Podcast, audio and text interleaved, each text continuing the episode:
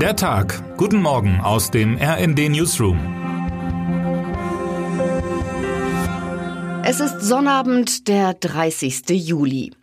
Die Auswirkungen des Klimawandels zeigen sich in Deutschland gerade besonders deutlich. Das können in diesem Sommer auch diejenigen nicht mehr leugnen, die jahrelang argumentiert haben, Hitze und Dürre, das hat's ja schon immer gegeben. Als jüngst die Welle über Deutschland zog, purzelten reihenweise die Temperaturrekorde.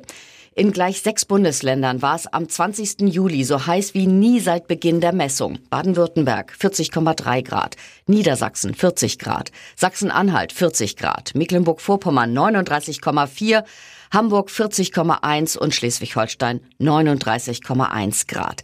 Bei vielen Menschen hat sich die Gefühlslage um die heißen Tage und ihre Folgen deswegen drastisch verändert. Während vor einigen Jahren noch viele begeistert einen beliebten Song der Band Zweiraumwohnung gesungen und sich damit mehr als 36 Grad gewünscht haben, stellt sich nun immer häufiger die Frage, darf ich mich über diese Hitze überhaupt noch freuen? Schaut man auf die Fakten, kann es eigentlich nur eine Antwort geben. Denn die Auswirkungen sind verheerend und auch in dieser Woche unser täglicher Begleiter. Laut den Daten des deutschen Wetterdienstes DWD war der Juli insgesamt wieder viel zu heiß. Mit einer Durchschnittstemperatur von 19,2 Grad waren es in diesem Monat 2,3 Grad mehr als im international gültigen Referenzzeitraum von 1961 bis 1990. Damit nähern wir uns immer mehr einem Endlossommer, wie die Meteorologen und Meteorologinnen feststellen. Ein Sommertag gilt als solcher, wenn es mehr als 25 Grad werden. Im Juli war das an 29 von 31 Tagen der Fall. Mit der Hitze kommt auch die Trockenheit und auch die ist erschreckend. In Rheinland-Pfalz, im Saarland und in Hessen fielen nicht mal fünf Liter Regen pro Quadratmeter. Das wirkt sich auch immer heftiger auf die Flüsse hierzulande aus. Zuletzt sorgte der Klimawissenschaftler Mujib Latif mit einer dramatischen Vorhersage für Aufmerksamkeit. Seine Befürchtung, über kurz oder lang sei es möglich, dass wir zu Fuß durch den Rhein gehen können. Ganz so drastisch dürfte es allerdings nicht kommen. Zumindest gibt Jörg Belz von der Bundesanstalt für Gewässerkunde im Gespräch mit RD-Autorin Melina Runde eine kleine Entwarnung.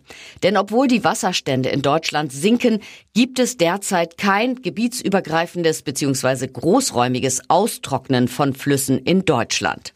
Einzelne oder kleinere Flüsse würden zwar austrocknen, doch das hänge nicht nur mit dem Regenmangel zusammen. Dennoch haben sinkende Wasserstände schwerwiegende Folgen für Land- und Forstwirtschaft, Trinkwasserversorgung, Flora und Fauna, die Belz im Interview erklärt.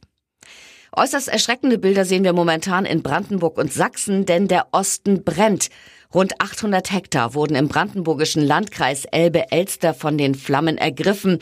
In der sächsischen Schweiz brennen satte 250 Hektar, eine so große Fläche wie niemals zuvor.